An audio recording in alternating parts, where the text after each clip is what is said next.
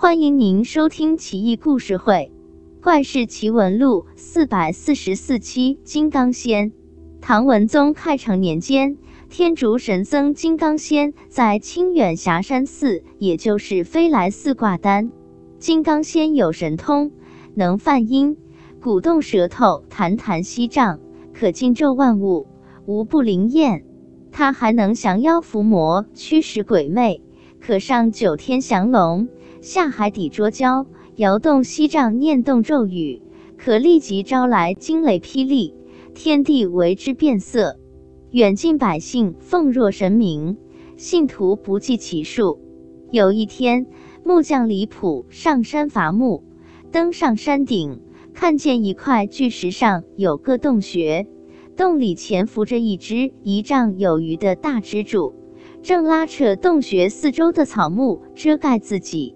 忽然，丛林深处传来怒吼，李普很害怕，赶紧爬到树上藏身，悄悄往下窥视。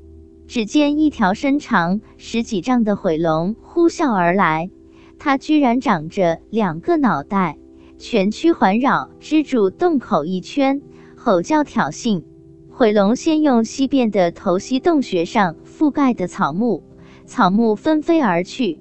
蜘蛛露了出来，毁龙再用东边的头冲蜘蛛猛吸，蜘蛛支撑不住，跳出洞穴，伸出前爪探进自己的嘴巴里，掏出一颗赤红色珠子，好像一团烈火般耀目。蜘蛛用大珠灼烧毁龙的咽喉和眼睛，毁龙疼痛不已，眼睛被烧瞎一只，狂吼一声，倒地昏厥。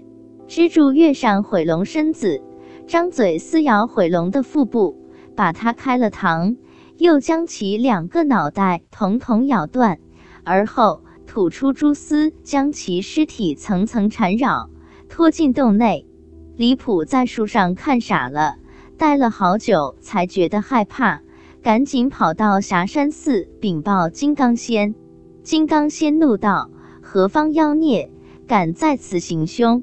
活得不耐烦，待佛爷去超度他。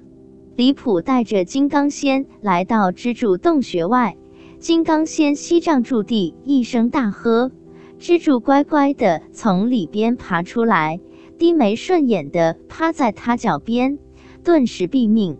蜘蛛尸体简直像一座小山。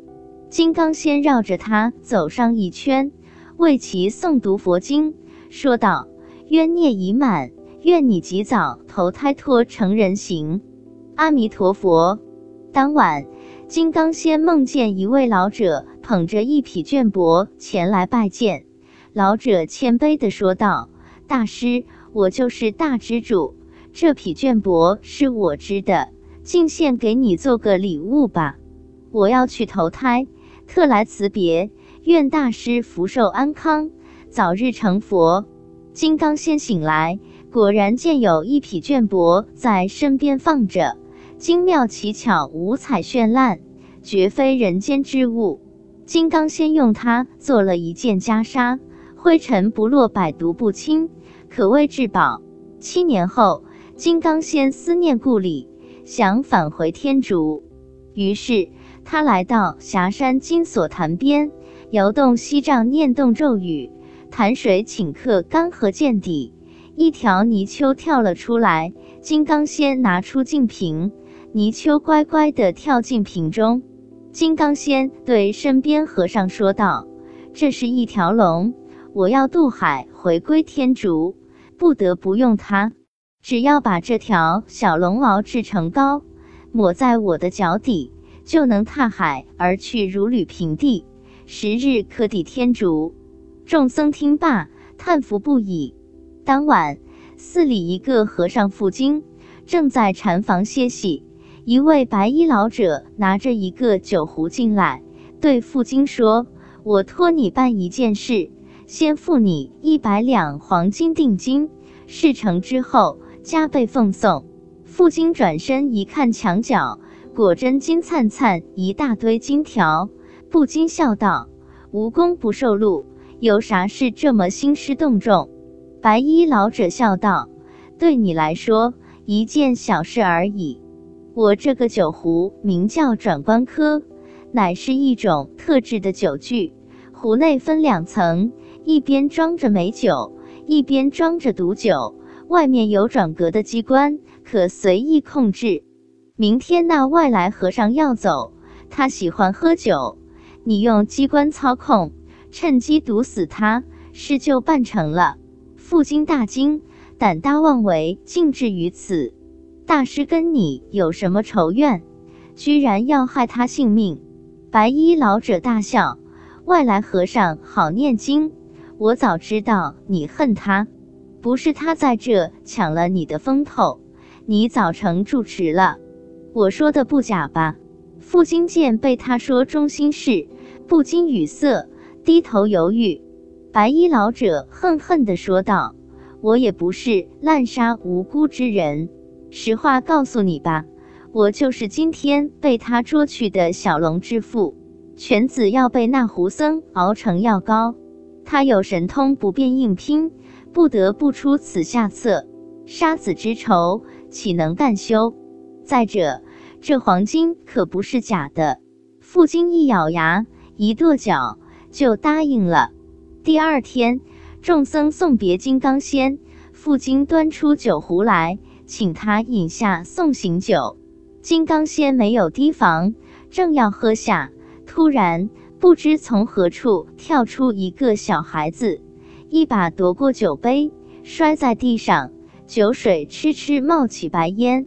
金刚仙顿时明白，恼怒异常。小孩子说道：“大师不记得我了，我就是当年投胎的大支柱，承蒙大师救我逃脱苦海。”如今转世为人已经七年，我虽是幼童，但毕竟千年修行，灵气未散。昨日得知大师有灾，这才急忙赶来示警。幸好我没迟到，否则不堪设想。说罢，小孩就不见了。傅金早吓得面无人色，金刚仙让他说明实情，这才恍然大悟，叹道：“唉。”我何尝想杀这小龙，不过是宿世冤孽罢了。他父亲为子寻仇，也是理所当然。我若真杀其子，岂非再造冤孽？罢了，幸好小龙还在，我就发慈心射了他吧。于是金刚仙返回金锁坛，把小泥鳅放了。父金说道：“大师慈悲为怀，感天动地。”只是你不能倒海而去，如何回归天竺？